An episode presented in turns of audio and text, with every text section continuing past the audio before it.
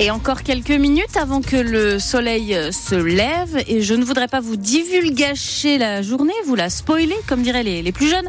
Mais c'est bien du gris qui va s'imposer, puis même quelques risques de pluie. Quel temps fait-il chez vous? Venez nous le dire en commentaire sur notre dernière publication sur notre page Facebook.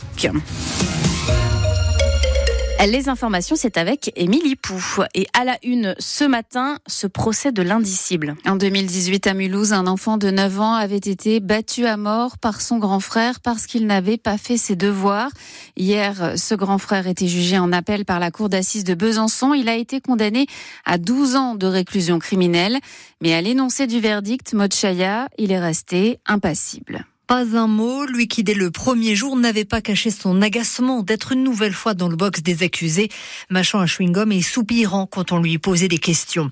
Oui, il reconnaît avoir frappé son petit frère pendant des heures, pendant plus de six heures, des coups de manche à balai, mais Dylan Wanabodo affirme qu'il n'a jamais voulu tuer son frère. Son avocat évoque son enfance au Cameroun, une enfance battue.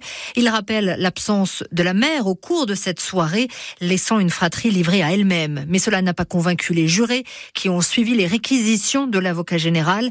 12 ans de réclusion, 12 ans pour un dossier de l'indicible et de l'insoutenable, a plaidé l'avocate de la partie civile.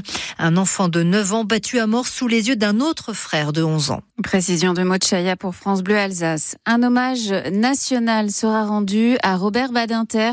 C'est ce qu'annonce euh, Emmanuel Macron. Euh, c'est ce qu'il a annoncé hier en rendant hommage à l'ancien garde des Sceaux. À l'origine, je vous le rappelle, de l'abolition de la peine de mort euh, décédé hier à l'âge de 95 ans.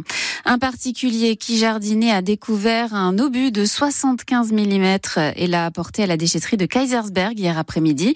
Résultat, les lieux ont été bouclés pendant des heures par les démineurs qui ont désamorcé l'engin.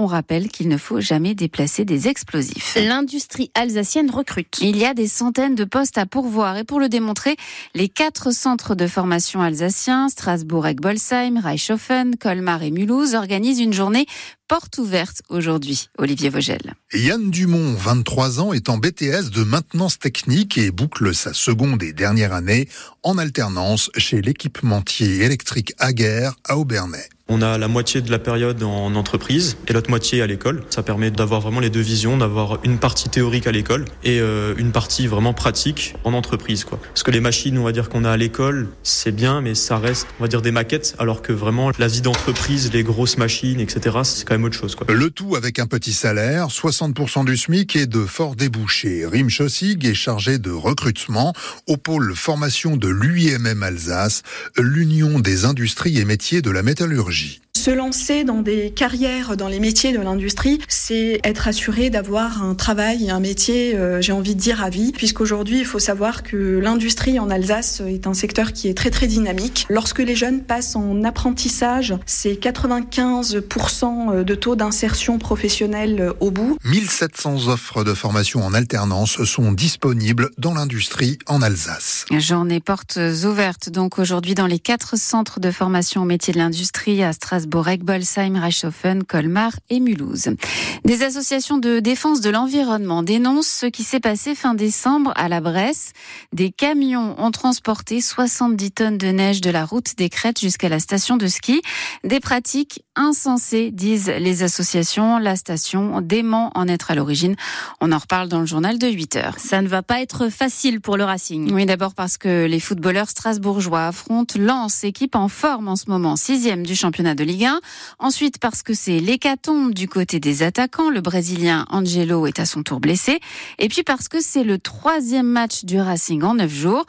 Donc euh, tout est fait pour euh, permettre aux joueurs de récupérer au mieux Luc Dreosto. Après chaque match à domicile, les chasseurs d'autographes doivent patienter une heure, voire beaucoup plus, avant de croiser les joueurs du Racing à la sortie du stade.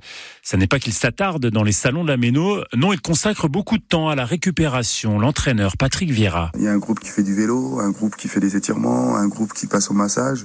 Après ça, c'est aussi au ressenti des joueurs. Certains n'aiment pas se faire masser de suite après les matchs, mais on a, on a les outils qu'il faut, on a le nombre de kinés qu'il faut pour essayer de récupérer. Certains joueurs passent aussi au bain froid pour favoriser la récupération. Ça fait partie du professionnalisme, estime le milieu de terrain Junior Mwanga. Ça devient l'habitude, ça fait partie du métier. C'est pas que sur le terrain, le ballon et jouer. Non, il y a ça aussi. Quand tu es dans du terrain, tu dois travailler pour son corps, c'est-à-dire récupérer, prendre soin de toi, bien manger, bien dormir surtout aussi beaucoup boire et beaucoup se reposer. Le Racing n'a pas le staff le plus fourni parmi les clubs de Ligue 1, mais il l'a quand même bien étoffé ces derniers temps. Pour chouchouter les joueurs, il y a un médecin, trois kinés, trois préparateurs physiques et depuis cette année aussi une diététicienne, l'ancienne sprinteuse Céline Distel. Lance Racing, coup d'envoi à 17h à suivre bien sûr sur France Bleu Alsace.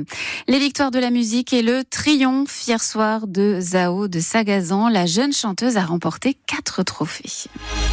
Fait toujours beau au-dessus des nuages, mais moi je suis de ces Avec son titre hein, qu'on entend sur France Bleu Alsace régulièrement.